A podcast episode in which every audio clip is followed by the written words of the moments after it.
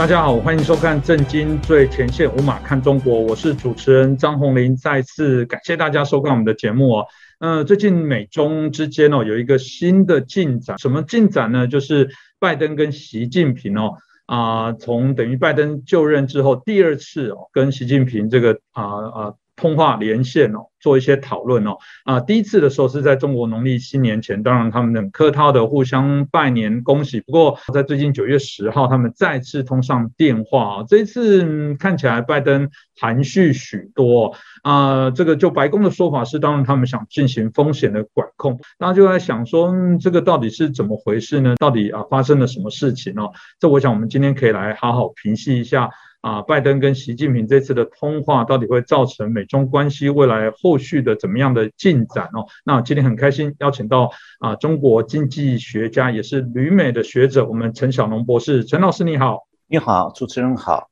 各位观众朋友们大家好。是，我想这次的这个拜登跟习近平的通话，这个两次的通话内容大家有一些不一样哦，大家有觉得说，嗯，到底拜登？啊，这个心里在想什么？大家都很想知道美国的政策对中的政策是否有做一些调整。当然，对台湾的朋友当然很关注哦，因为美中台三方的关系不断都会进行啊相互的一些变化啊。到底这个中是发生什么样的一些事情哦？是不是陈老师您怎么看待这次通话？那到底美国或拜登真的对于中国政策有一些调整改变吗？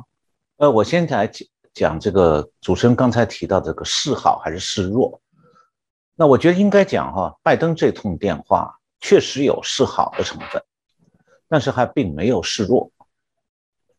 那我想先回顾一下美国和中共啊，从拜登上任以来到现在这彼此的外交往来。那么从这个过程当中可以看出来，为什么拜登要主动打这次电话。那么今年以来，中共和美国双方的高层外交官已经先后在阿拉斯加和天津会谈过，我们在节目里谈过。那么中共提出相当强硬的要求。那么，中共的外长王毅在七月二十六号的美中会谈上，向美国提出了两份清单和三条底线。两份清单列举的是到目前为止美国对中共的各种制裁措施，那么中共呢要求全部取消。那么所谓三条底线是：第一，不得挑战、诋毁甚至试图颠覆中国的道路和制度；第二，不得阻挠中国的发展进程；三，不得破坏中国的领土完整。那么这第一条实际上是要美国承认中共的现存制度不可批评。第二条是要美国充分满足中共的经济需要，包括要大量倾销商品和继续能够盗窃技术机密。那么第三条是要美国不得过问中共对台湾采取的军事行动。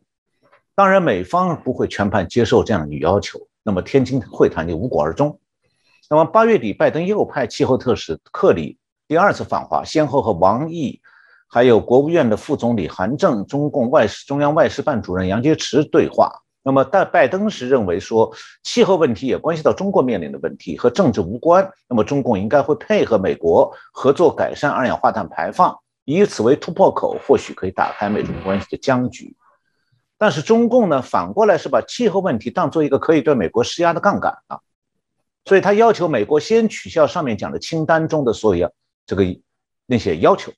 那中共的说法是这样，是说中美要在气候问题上合作，必须有个基本前提，那就是近年来中美关系急转直下，大幅滑坡，面临严重困难。原因是美方对中国做出了重大战略误判，所以美方应采取积极行动，推动美中关系重回正轨，停止将中国视为威胁和对手。那么结果呢？双方这个第二克里的第二次访华气候会问题会谈也是毫无结果。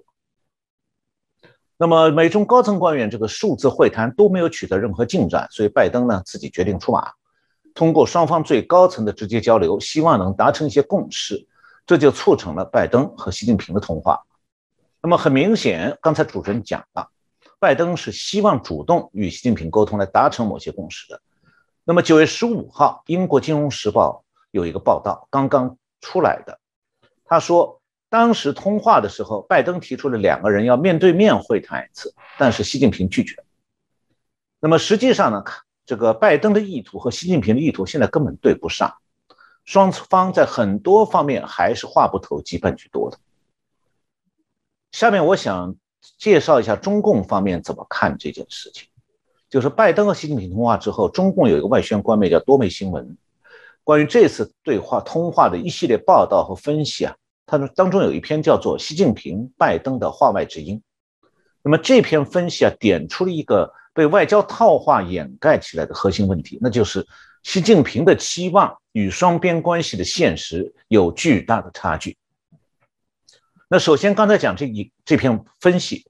里面说呢，说这次中共表示。呃，就这个分析表示说，这次通话可以说是美中美关系触底反弹的重要对话。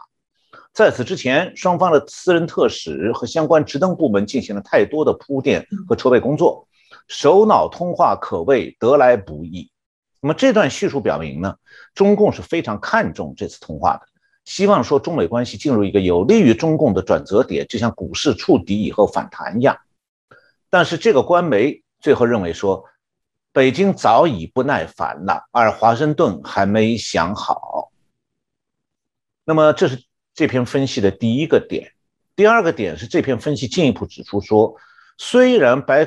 白宫和新华社呢关于这次的通话的通稿都强调是一次战略性交流，但通话内容相当空洞和务虚，双方回避了具体问题或分歧，这也意味着。并不会解决任何实质性的问题。唯一可以得到安慰的是，两现在两人之间友好气氛为继续接触创造了机会。那么最后，这篇分析还谈到一这样一件事，就是说，习近平在通话当中有过两句话，用外交辞令表达了对拜登的不满。那么据新华社通稿，习近平在讲话中，在这个电话通话的视视频通话时讲了两句关键话，是提醒拜登的。那实际上呢？这个中共的官媒表示，这是暗示拜登的消极态度导致中美关系原地踏步，无迟迟无法走出谷底。其中一句话是：中美关系不是一道是否搞好的选择题，而是一道如何搞好的必答题。那么这话实际上是暗示说，拜登上台到现在仍然在停停留在思考第一个问题，就要不要搞好关系的这个阶段，而对如何搞好中美关系，在不在拜登的考这个现在思考范围内。另外一句话，习近平是明确的提醒拜登要拿出战略胆识和政治魄力。这句话意思非常明确，就是说你拜登当局没有足够的勇气和魄力，你抵御不了美国国内反对派的质疑。那么就在这篇文章里还讲得非常清晰的说，说拜登像小脚女人一样，总是希望不急不躁地迈着小碎步来推进中美关系，这只能说太保守了。中美民间贸易真的等得起吗？多维新闻的这段话透露出一点，就是北京当局现在相当着急，急需拜登取消所有的对中国的遏制措施，帮助中国扭转它经济上的困难。那么，其实啊，习近平之所以着急，不仅仅是与国内的经济困境有关的，也与美国国内对中共战略意图的重新认知，还有对美国这三十年来。对中共政策的反思有关。习近平知道，如果此刻不能扭转中美关系，以后恐怕就越来越难了。那么，我们上次节目里曾经介绍了白宫国家安全团队的美中关系的看法。简单来讲，就是 Trump 和拜登的这个国家安全团队都认为，过去三十年美国上了中共的当。那么，对没时间观看我们上次节目的观众呢，我只简单说明一下哈，就是今年七月八号，拜登的。国家安全委员会的中国事务主任，这个 Rush Dosh，中文名是杜如松，出版了一本新书，叫做《长期博弈：中国取代美国的大战略》（The Long Game: China's Grand Strategy Displace American Order）。那么，Trump 时代的副国家安全顾问，这个 Matt Pottinger，叫中文名字是伯明，他最近呢也是在美国外交事务的这个杂志的九月号、十月号。这个发表了文章，标题是《北京的美国喧嚣：中国的大战略如何盘剥美国的实力》。北京的 American Hustle：How Chinese Grand Strategy Exploits U.S. Power。那么，杜如松和伯明的书和文章的分析重点都是中国的对美大战略。这两人的看法相当程度上代表了白宫本届国安团队和上一届国安团队的观点。他们虽然分属现任和上任，这个。但各自文章啊，就是他们这个书和文章啊，显示出来有六个共同点，这是我们上次节目没有谈到的。那么我分析的第一点是，他们两个人都关注到中共的对美国的这种进攻型大战略，而不没有拘泥于双边关系当中的小事。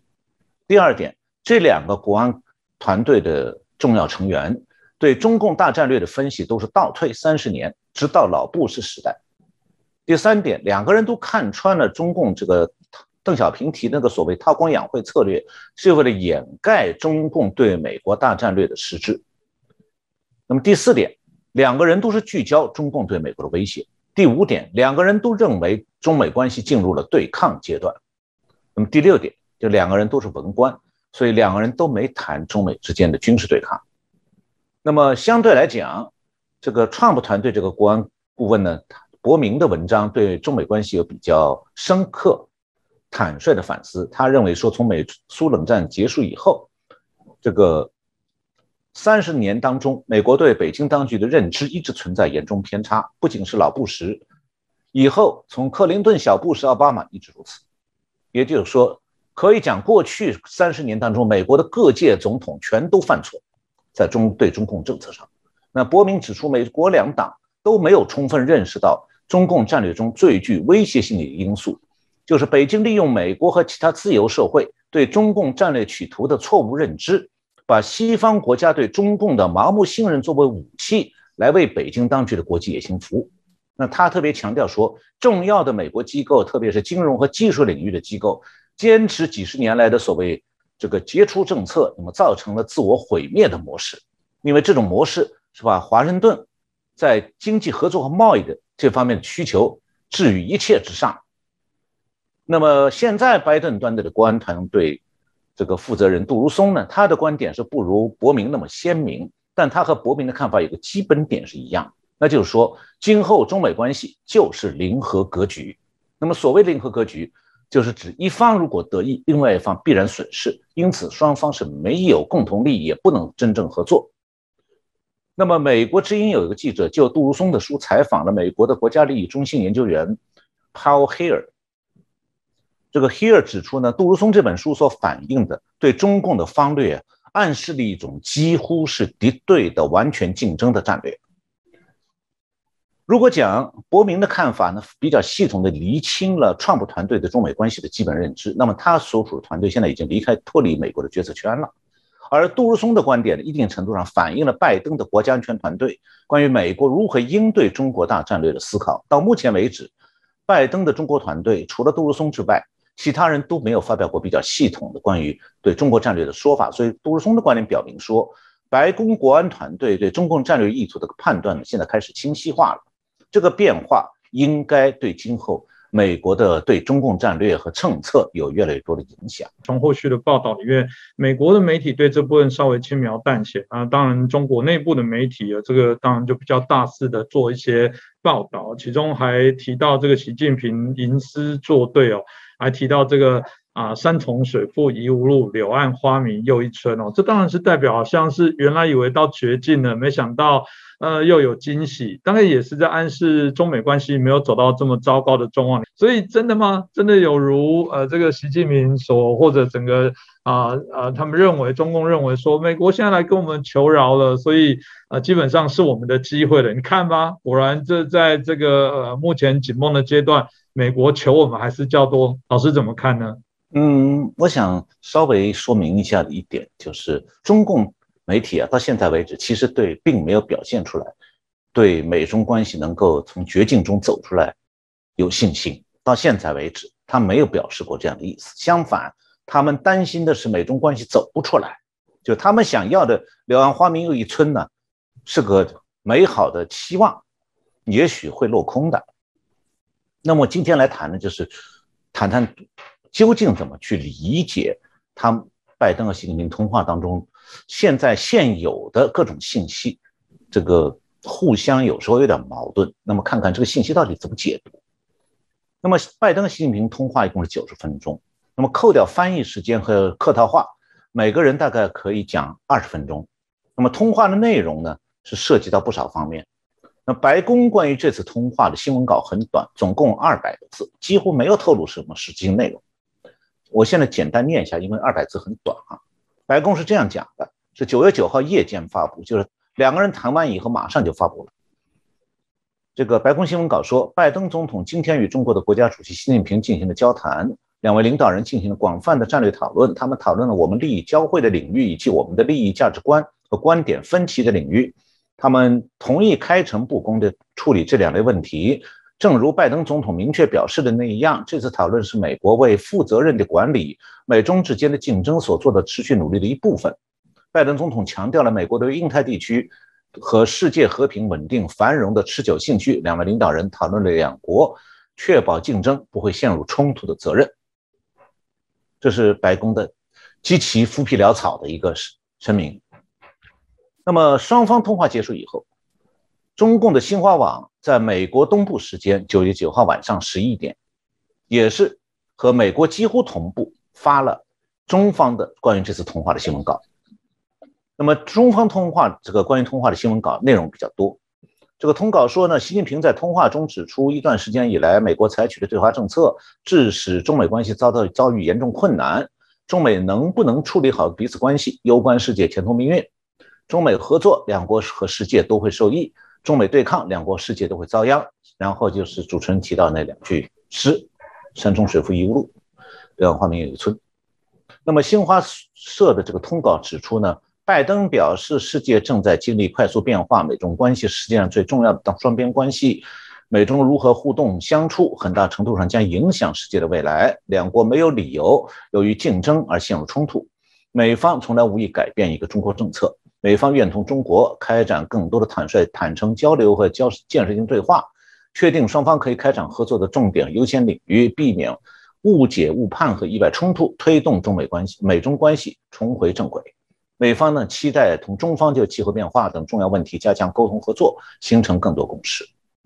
那么，新华网的通稿还表示，双方一致认为。中美元首就中美关系和重大国际问题深入沟通，对引领中美关系正确发展非常重要。同意继续通过多种方式保持经常性联系，将责成双方工作层加紧工作，广泛对话，为中美关系向前发展创造条件。上述的美中双方这个关于对话的这个这个通话的新闻稿套话太多，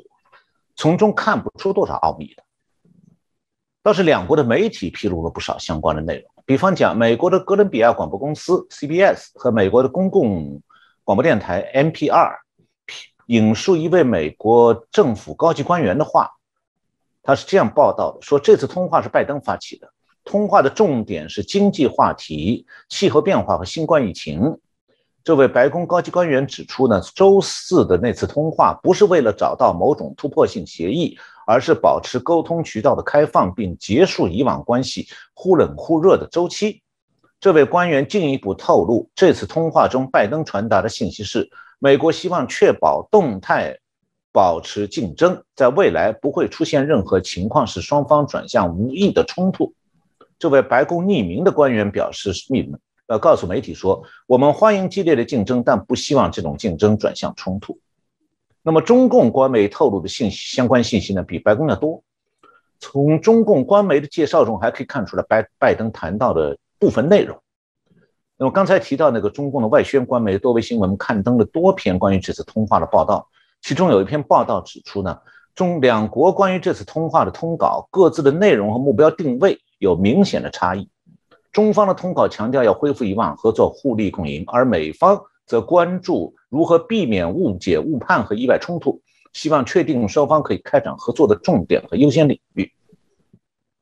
那我看看到呢，说在这次通话当中啊，根据现在已经知道的信息来研判的话，呃，习近平虽然不像王毅在高层外交官会谈中那样子画出红线咄咄逼人，但仍然是寸步不让。那就是说，习近平等于是要求美国必须在对华政策上全面纠错。呃，但是呢，拜登避免谈到了去年中共点燃中美冷战，那么今年以来在外交上也对美国全方位施加压力这种做法，只是在聚焦在要避免误解、误判和意外冲突。那么从中方报道看呢，似乎习近平是在气候问题上谈的多一点，讲了些空话。那么拜登是没有提新疆、西藏、香港还有人权这些问题。那么。中共官媒有一个分析啊，我觉得我们值得注意，就是他中共官媒表示，习近平强调合作与中美关系重回正轨，明显是针对拜登政府对华政策的三分法。所谓三分法，就是中共拜登当局把对美美中关系啊相关的各个领域划分成合作、竞争、对抗三块，然后这三块分别处理。那么中共领导人认为呢，美国不可能既要想和中国对抗竞争，又要和北京合作。那么。如果我们思考一下，拜登讲的美中之间避免冲突、保持竞争究竟什么意思的话，他实际上是变相在强调白宫的对华政策三三分法。那么，关于这个三分法，美国对中共政策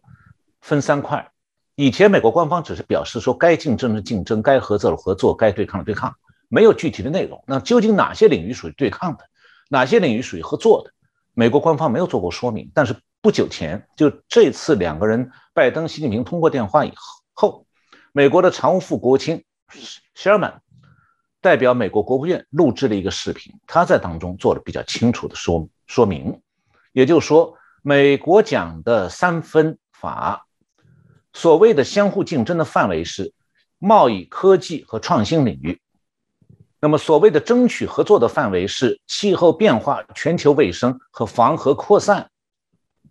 所谓的准备挑战中共的领域是价值观和美国国家安全利益的层面。那么现在中共很明确的提出来要瓦解拜登当局这个对中共政策的三分法。那美国国务院也明确在这次拜登和习近平通话以后表示呢，拜登的对中共政策三分法，也就是对中共开展竞争、对抗、合作这个外交路线是不会改变的。由此来看。美国和中共现在还是在唱对台戏。美国的合作意图呢，因为中共的抵制落空了。那中共想瓦解美国的这个三分法战略呢，也落空了。所以这样来看的话，对中共来讲，中美关系并没有从绝境中走出来。那么当然了，我们如果是从国际关系研究的角度来分析的话，拜登这个对中共的政策的三分法，其实里面的划分和界定是相当混乱的。比方讲，军事对抗是最重要的问题。但拜登把这个问题给模糊化了。事实上呢，是美国的这种对中共战略本身啊，它也还会逐步调整，要逐步完整。所以恐怕连拜登自己也讲不清楚，每个领域里究竟他会具体采取什么政策。当然了，美国也是必须要根据中共在各个方面的反应和动作来调整对中共的具体政策。老师刚刚有提到一个导师让我非常关心，我想也是台湾民众最关心的部分，就是。拜登哦，重重申说他无意改变一个中国的这个政策。哎，台湾的朋友有点错乱，因为这一阵子台湾也有这个官员哦到美国去参访。那其中有一个议题叫什么呢？原来我们台湾在美国的啊这个驻美的代表的办事处，我们称台北经济文化啊代表处。那最近就有一个新的说法，是准备是否啊有证明，希望把它变成是台湾。啊，代表处、台湾办事处之类的一个用词哦，这当然在台湾就引起很大讨论。可是对照刚刚老师提到的，嗯，拜登又重申这个不会改变一个中国的一个政策。然后同时，好像对台湾一些外交的空间上，又在许多的一些场合上啊，至少也包含这个参众两院许多的一些啊民意代表也都很支持这样的一个台湾啊政事，包括欧洲啊等等都是这个，让我们难免就是说，到底这个美国是在两手策略吗？或者是真的拜登对于这个所谓的台湾的政策？又有一些改变了，或者也不能说又有改变，就像他说的，我玩从来没有改变。老师，您怎么分析呢？呃，首先我想说一下哈，呃，关于一个中国的政策，美国的一个中国政策和中共的一个中国政策从来不是同一个，各有不同解读的，也是一策两读。所以美国早就有多少年来就有一套说法，就是关于。这个两岸关系，美国的一个中国政策指的是什么含义？这个我想我不需要在这里再重新再说明了，因为台湾应该有媒体早就多少年来都一直报道过的。那么当然对现在来讲，这个台湾角度来看的话，最关心的就是拜登对台湾的这个战略到底是怎么样的。那么看起来拜登好像是继续在保持过去几十年的那个所谓战略模糊。那美国对两岸关系这种战略模糊啊。让台湾是不容易获得一种非常确明确的安全感，这是事实。但是呢，从策略上讲的话，美国的战略模糊也会给中共造成难题。那就是如果中共公然用擦刀磨枪，这个攻击台湾的姿态来应对美国的战略模糊，那就等于是逼着美国用战略清晰来反制中共的对台战争威胁。那么这样反而会让中共面临更大的军事压力。那么当然，另一方面就是，如果主动美国把这个战略模糊变成战略清晰呢，又会给中共制造出加强军事威胁的进一步借口，使得台湾海峡的现状更加危险。那么，其实，在台湾呃，拜登在这次谈话通话的当中呢，暗含的主要意图其实就是和台湾有关的，只是现在很多媒体啊分析美国对台湾的战略时候。只注意到所谓“一个中国”政策这句话，而没有注意到这个拜登这次向习近平表示有一句话，叫“希望中美不起冲突”。这句话什么意思？这是他通话的主要目的。那么，如果今后中美发生武装冲突，最可能发生在哪里？那很明显的是台湾地区。因为中共明确表明了，他已经要把台湾纳入囊中那种战略意图和时间表。虽然讲南海也可能有摩擦，但不是中美大规模武装冲突最可能的场地。因为中共在南海所谋甚远，他的核潜艇南海发射阵地的建设还只完成一半还不到，所以他不会在最近几年呢主动在南海挑起对美战争。那么这样的话，现在台湾、美国、日本。都希望台海和平，只有中共在威胁说他要打仗。那么，拜登这次通话的主要目的呢，是防范美中之间不陷入意外冲突，也就是说，希望和习近平达成某种默契，不要因为中共的清台意图而诱发美中军事冲突。如果拜登，我们想一下哈，如果拜登确定中共公开说美军不要介入，那么实际上就不存在美中之间因此陷入意外冲突的可能性了。那他也就没有必要把这件事当做处理美中关系的主要议题了。换句话讲，就是拜登的希望中美不起冲突，虽然是泛泛而讲，没有明确的地域指向，其实暗含的意思很清楚的，那就是希望中美不在台海发生军事冲突。那这次拜登和习近平通话以后，中共的外宣官媒是承认，中美通话这个领袖通话不会不谈台湾问题。具体谈了些什么，只有极少数人知道。至于官方发出的声明和通稿，不过都是各取所需。但是呢，我们从白宫和美国媒体获取的消息来看的话，拜登这次通话并没有得到中方任何实质性的避免中美冲突的承诺。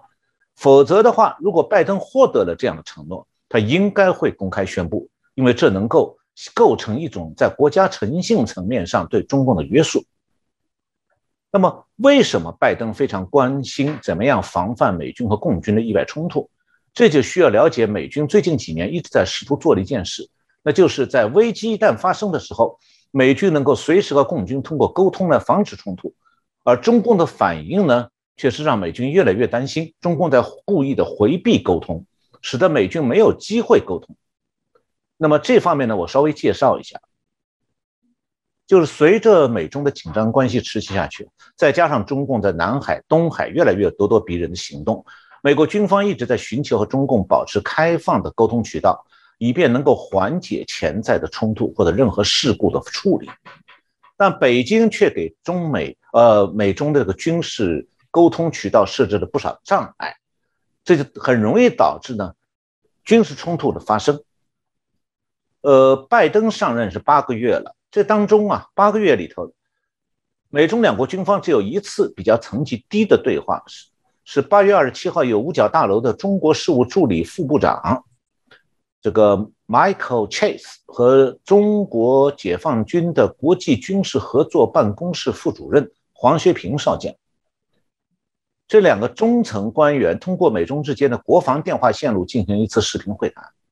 讨论内容还是管理危机和风险。那么这种会谈呢，因为双方都是参与会谈人都远离决策层，它只能起到谈话的传话的作用，达不到具有决策权的高阶军方官员之间的直接沟通。那么中共呢，始终拒绝在高层级上展开和美国军方的直接接触。那么《金融时报》呢，今年五月份报道过，就是中共曾经三次拒绝美国国防部长奥斯汀与中共政治局委员、这个军委副主席许其亮对话这么一个要求。那么中共的借口是说，奥斯汀只能和中共的国防部长魏凤和对话，呃，他没奥斯汀没有资格和许其亮对话。那么这方面我我介绍一下这个美国海军战争学院，就是 U.S. Naval War College 有一个中国海事研究所，这个 China Maritime Studies Institute，它有一位助理教授叫做 Isaac Cordon，孔有一个中文名字叫孔世海，他认为说，这个美国国防部长实际上是处于我们指挥系统的顶峰，他比任何军方官员的级别都高。在解放军中，事实上，魏凤和只是个相当低级别的官员，在任何形式的军事决策中，都有十几个人在他之上。我不认为他在指挥和控制方面有任何作用。那么，这个空洞这位助理教授他讲的这番话的意思是说，中共是在故意逃避军方决策人物和美方决策人物的对话，用这种方式避免与美国军方就任何问题达成实质性的谅解。刚才讲的这位这个伊萨康东是是美国海军战争学院的助理教授。那么我要稍微解释一下的是，美国的海军战争学院和位于美国这个马里兰州的那个安纳波利斯海军学院不同。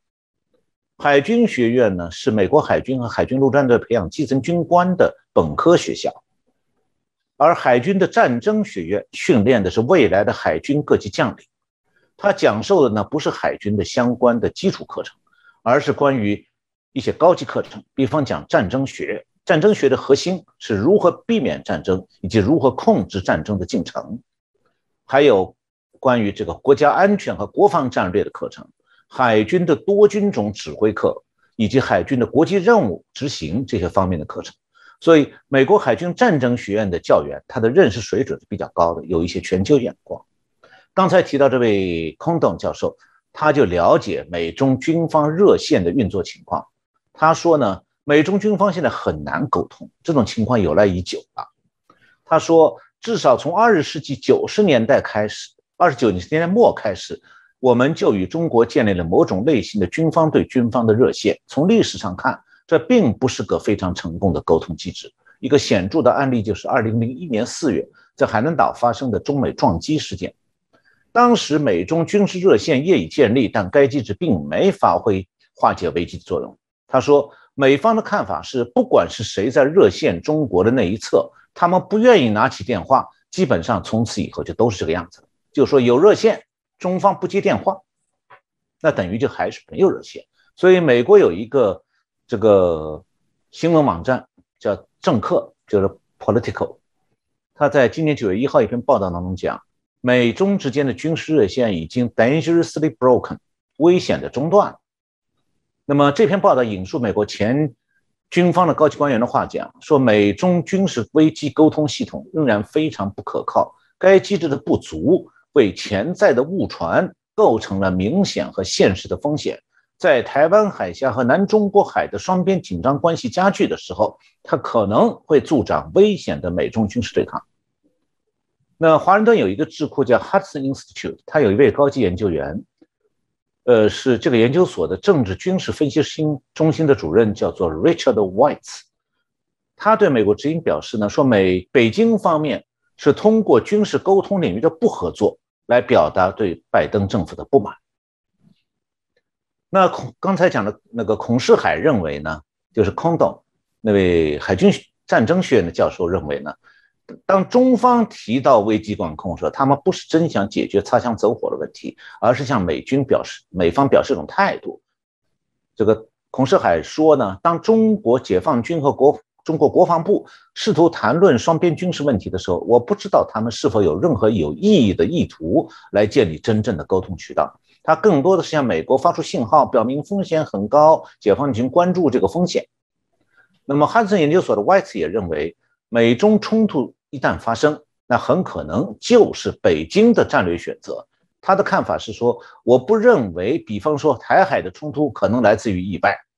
它更可能来自北京的战略决定。如果是这样的话，我不认为他们会在军事热线上和我们交谈。所以这次拜登亲自通话，我们看到他仍然没办法得到习近平关于避免中美军事冲冲突的承诺，因为习近平根本不想做任何冲突，也呃做任何承承诺。也就是说，中共是铁了心的不让美国安心。那美国今后就很难获得像美苏冷战时期美苏之间那种防范冲突的合作和互信。那么，中共的这种姿态对中共、对美国的、对中共战略，无疑会产生一系列对中共不利的影响。因为美国不得不面对中共的这个强烈的敌意和对抗企图，所以必必须有所准备。就我想，呃，老师刚刚提到的这样的一个部分，大家可以针对现在美中之间哦，看起来虽然这个好像我们看起来在宣示说一个中国的政策，但背后所延伸的许多的一些面向，但值得来关注哦。但我们再把它拉回到中国内部的一些经济的问题，我想这也是陈老师一直最专长也关注的部分哦。我们在过去的节目当中也邀请老师也解释过，包含我们现在看到他对于娱乐圈。对于这些游戏、手机、手游，包含对于这个补教相关的这些行业，都进行一些紧缩了啊。我们在节目也提到说，嗯，有些东西说来好像有点道理，好像这个呃，大家打手游，年轻人会废寝忘食，但真的如此吗？有没有借机要做某些整数，或者是必须要透过一些手段来掩饰它某些经济呃政策的一些失败，或者要转移某些焦点？啊，除了这几项之外，在最新的部分是谈到这个所谓的炒房的这些问题哦。我想这个问题在台湾也有，也是所年轻人包含这个世代剥夺的部分，大家所关注的这些议题哦。我们看资资料，这个从九到九月为止哦，就已经将近有两百七十四家哦。那这个有关这个房地产的部分导电，那其中一个指标就是恒大。啊，这是中国非常大的一个我们谈到的这个房地产相关的企业。那呃，据资讯哦得到的部分也是，它总共也亏损了将近三千零五十亿美金。哇，三千零五十亿，如果是折合台币的话，将近十兆台币哦。呃，中华民国一年的中央政府总预算大概是两兆左右，等等于是五年的这个国家的总预算。这非同小可，这看起来也几乎有人说，这搞不好会动摇中国的国本。那但事实上的状况到底是如何？老师认为这个到底恒大会让它破产吗？或者是中国也必须要出手来协助，免得动摇国本？那就这件事情来讲，老师怎么分析呢？呃，我想在介绍这个恒大为恒大集团这个中国的房地产巨头，一个超大型的公司会变成今天这种局面。呃，要介绍这点之前呢，我先要简单回顾一下房地产业对中国经济的影响。就是这样的话，大家才能理解这个到底这个恒大如果垮掉的话，它对中国经济有构成什么样的影响？是一家公司的问题，还是一个行业的问题，还是一个整体经济的问题？那么过去二十年，中国经济的繁荣主要是由出口景气和土木工程景气构成的。我在以前节目里介绍过。那么这两个景气的由来和终结，我不在这里重复了，请大家看六月二号的《正经最前线》节目。那么也可以去找台湾八旗文化前年出版的内子核心联合我写的一本书，叫做《中国溃而不崩》。那我就跳过这些部分，直接来谈这个现在的局面，就是过去十几年，中共啊曾经把房地产变成了中国经济成长的支柱，它短期内是带来经济繁荣和城市建设突飞猛进。让外国人很稀里糊涂的以为中国经这个多少多繁荣多强大，但同时它也造就了比日本当年的房地产泡沫更严重的房泡沫化，由此带来日益严重的金融危机。不但不断飙高的这个房价刺激的炒房的热潮，也吸干了中国的中产阶家庭的财力，同时导致房地产公司大举扩张，举债买地建新房，然后随着房价碰顶了以后。中共开始害怕钱在为荣、金融危机的爆发，所以习近平就讲了一句话，说“住房住不炒”，意思就是房子是用来住的，不是用来炒的。这句政策口号呢，就让各地政府开始打压房价、限制购房。所以我们想，在台湾恐怕永远听不到说地方政府、县政府、市政府会下令说买房有个顶哦，我给出政府给出一个你们家房子的参考价，你只许按照参考价买卖房。那大陆现在很多城市已经这么做了，所以现在中国这个房地产景气已经不可避免的终结了。接下来的经济局面是什么？就是房地产公司的资金流开始崩盘了。那么先是中小企房地产公司扛不下去，纷纷倒闭。刚主持人已经介绍了，几乎一天一家。那么然后大房地产公司也出现现金流问题。那么刚才提到的恒大集团就是目前最突出的一家。为什么说它突出？还有为什么它的财务困境折射出中国经济和中国企业的艰难现状？你得了解，恒大在中国的房地产业是名列前茅的。今年八月二号，美国财富杂志公布这个世界五百强大公司，恒大是名列全球第一百二十二名啊！把全世界的大公司算起来，恒大是第一百二十二个。那中国一共有八家房企进入了前世界五百强，其中。第一名是恒大，也就是说，他是中国的房地产界的这个老大。那么这样的大公司看起来是大的不能倒了，否则会冲过中国经济，冲击中国经济的。但他眼前的艰难处境啊，不但不仅仅是让中共当局担忧，让很多投资恒大的中国人害怕钱打水漂，连西方对恒大的投资者也非常焦虑。我当然现在不去谈恒大曾经如何辉煌了，它是以房地产为主业，曾经拥有过中国最好的足职业足球队，还拥有过生产电动汽车的部门，还大同时呢靠着它这个公司的品牌，大量提供理财产品，就从事金融业务。那么此时此刻恒大的处境是什么状态？就是说最近恒大集团全资持股的恒大财富公司的理财产品到期了，到期以后没办法偿还了，不能兑付。引发社会的关注。现在在深圳的这个恒大财富公司的总部门前，警察有几百个，讨债的有上千，天天在叫，举着牌子。那么恒大财务报表上现在的状况是这样：总负债两亿两万亿人民币，其中有息负债是五千七百一十八亿，当中呢百分之四十二不到一年内就会到期，就是所谓的短债、短期债务。那么，账上的现金和等值物是相是多少呢？八百六十八亿，也就是说，两三千亿的短期负债，现金只有八百六十八亿，所以现金流严重困难。那么，之所以会这样呢，主要是因为它过去盲目扩张过度了，错误的估计了中共对房地产业的政策走向，以为像他这样的房地产巨头，中共不会撒手不管的。他甚至在今年年去年年底还有过一番讲。这个说法说我们这样的公司，政府不能不管，会对整个经济冲击很大。结果中共最后还真的对他采取了打压，当然不是单针对恒大一家。那么中共呢？今年是中共的央行今年是全面收紧银根，各个商业银行现在呢这种背景下就不敢再对恒大放款。那么。购买住房的顾客现在面临中国各地政府频频出台的住房限购限价政策，后面还跟着中央政府正在筹划开征房产税，所以中国的这个顾客买房的兴趣缺缺，那么导致恒大的现金流就更加少了。那么这种情况下，债多钱少，恒大的暴露出来的经营困难。那么恒大最近呢一直在试图出售资产套取现金。这一方面的动作不断碰壁，账面上现在恒大还没破产，因为他大概还持有大概相当于四千六百亿人民币的地产，但这是现价哦，是不断变。另外，恒大手头还有一百四十六个住宅建设工程，主要是在大珠江三角洲的这这一带，其中深圳是六十二个。但是，在中国经济日益困难、房地产业遭到政当局打压的局面下。恒大过去拥有大量土地和住宅工程这种资产优势，现在反而变成了劣势。为什么？因为现在土地和住宅工程谁都想出手套现，找不到买主，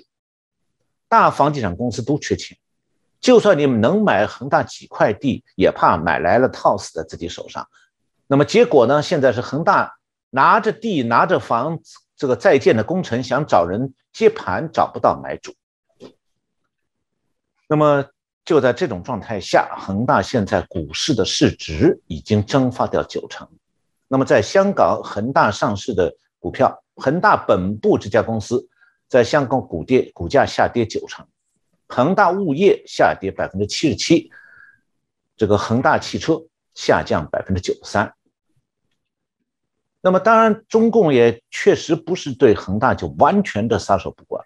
因为毕竟恒大的大量贷款是来自于国有的几家大银行，如果恒大真的垮掉，这些银行虽然未必倒闭，但是这个也会这个伤筋动骨的。所以最近啊，中共副总理刘鹤在国务院的会上把恒大的财务处境呢，这个稍微的美化了一下，说是流动性问题，但是还不属于资不抵债。这就是一种对恒大的保护性的姿态，也就希望说你们银行就暂时不要从恒大抽贷款好，那样会把恒大逼倒。那北京的这个中央政府也在剧中协调，想要帮助恒大出售资产，降低这个恒大的这个这个资产负债率，还有减少恒大垮台造成的社会影响。但是呢，现在的大环境是随着中国这个房地产价格逐渐回落。这个恒大所持有这些地产和住宅工程啊，势必贬值，它的账面资产会不断的缩水，那么而它的债务负担是一分钱不少，是越来越重，所以这一家超大型公司今后只能是苟延残喘、奄奄一息了。啊，就在这个时候，九月十三号，广东省的佛山市南海区政府发了一份公文，给了恒大重重的一棍子。这公文说。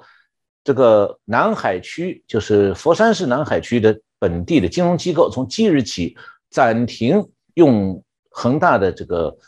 地产公司的不动产来抵押贷款。那么这道公文就是让恒大地产不能再用它当地的项目这个去做抵押，然后换取贷款来缓解现金短缺的困难。同时，如果有客户有顾客想买当地恒大的当地。正在施工的九个项目的房子，那么这个买买房的顾客就可能没有，因为这道公文就没办法获得房贷、抵押贷款，这就让恒大在当地的房子也卖不出去。所以等于说，佛山的这道命令呢，把恒大在当地的项目判了个死缓、死刑缓期。如果中国其他政地方政府也都效仿的话，那恒大就真要垮了。那恒大是中国第一家正在垮垮下来的超大型企业，但它不会是最后一家，而且很可能逐渐蔓延的公司经营危机和金融危机这个危机啊，会从恒大这件事件上开始慢慢的露头。等这个危机出来以后，帮助我们进一步看到了中国经济的真相。那些继续夸奖中国前经经济前景的说法就越来越站不住脚了。那么中国经济前景不佳，反过来又会不断的给那些热衷于投资中国的那些华尔街经济们啊浇冷水。他们本来是盼望改善美中经济经贸关系的这种愿望，也会去游说。那这种愿望和游说会慢慢冷下来。这样的话，我们前面提到，中共是急于改善美中关系，原因是。经济上隐忧深重，全部的指望放在他自己知道，像恒大这样的问题会很快的蔓延，他解决不了，他把指望放在美国头上，希望说拜登能够帮习近平渡过难关。但是呢，我们今到现在为止，我们看到的好像拜登还没有打算采取任何具体动作，我们还要继续观察。我想钟老师的分析角度真的是非常的立体，可以看到这个从拜登跟习近平第二次通话所延伸，到底是谁啊需要谁，然后谁在这个盘算什么样的事情？哇，这个听起来真的有一点尔虞我诈的，持续不断的角力啊！当然，在台台湾的角色就是那个要小心。嗯，我们刚才提到台湾在这过程当中。如何不被这个当棋子，不被出卖，然后想办法去找到对彼此啊，找到台湾最有利定位的一个啊外交策略跟手段，这当然都是台湾岛内的这些政治人物不断必须要去思考的部分。但美中的角力显然不会因为一通电话好像就示好或者是示弱。就停止了。这后续我觉得这些啊复杂的这些运作还会有，特别是从中国经济，老师刚刚提到从地产哦啊来窥探整个中国目前经济整体的压力。那但当房地产开始做崩解之后，当我们啊看到从恒大的角度看到中国房地产的这些问题之后，显然中国的经济问题真的没有大家想象好。大家可以想象，一旦中国的经济产生联动的巨大影响。原来那个抱有这个在中国做生意的华尔街这些巨鳄会不会因此啊血本无归之后，或者产生重大利益之后，而改变了他对中国的可能的想象，这个我想就值得好好去关注哦。那当然我们很感谢陈小龙老师哦，总在第一线的时候提供我们最棒的这些资讯跟内容哦。我们希望啊之后还有更多的机会，我们还可以再连线。啊，邀请到我们陈老师，那今天就再次感谢啊陈老师来带来精彩的分析，也感谢大家的收看。再次恳请大家，如果觉得我们节目非常好，帮我们转传、订阅、按赞。那我们就再次今天感谢陈老师带来这么完整的分析哦。嗯，谢谢洪林兄，谢谢我们的各位观众朋友们收看。